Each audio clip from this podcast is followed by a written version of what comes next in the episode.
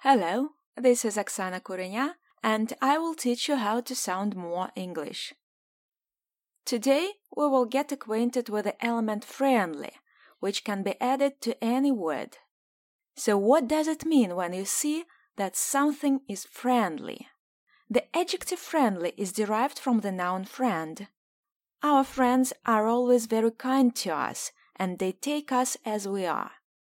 So, when someone or something is friendly, that means that we feel comfortable and are not afraid to be hurt. So, when the element friendly is added to some word, that means that this object is not harmful to something.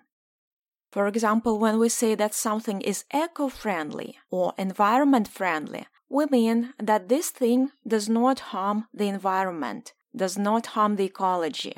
We may say so about some kinds of transport, some production, some products and materials. When we say that this material is very eco friendly, this train is eco friendly, we mean that the ecology will not get any harm from the usage of it.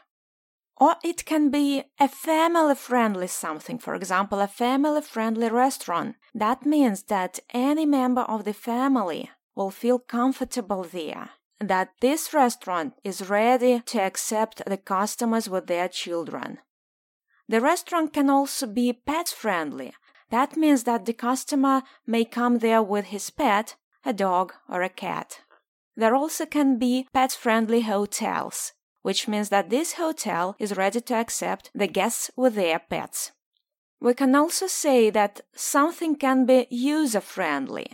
We can say it about some software or some equipment. That means that a person who is going to use it will easily understand how to do it and won't get any problems with it.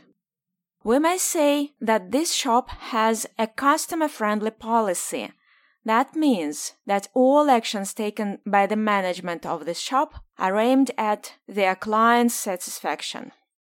Today we learned something new about the English vocabulary, and now it will become more friendly to you.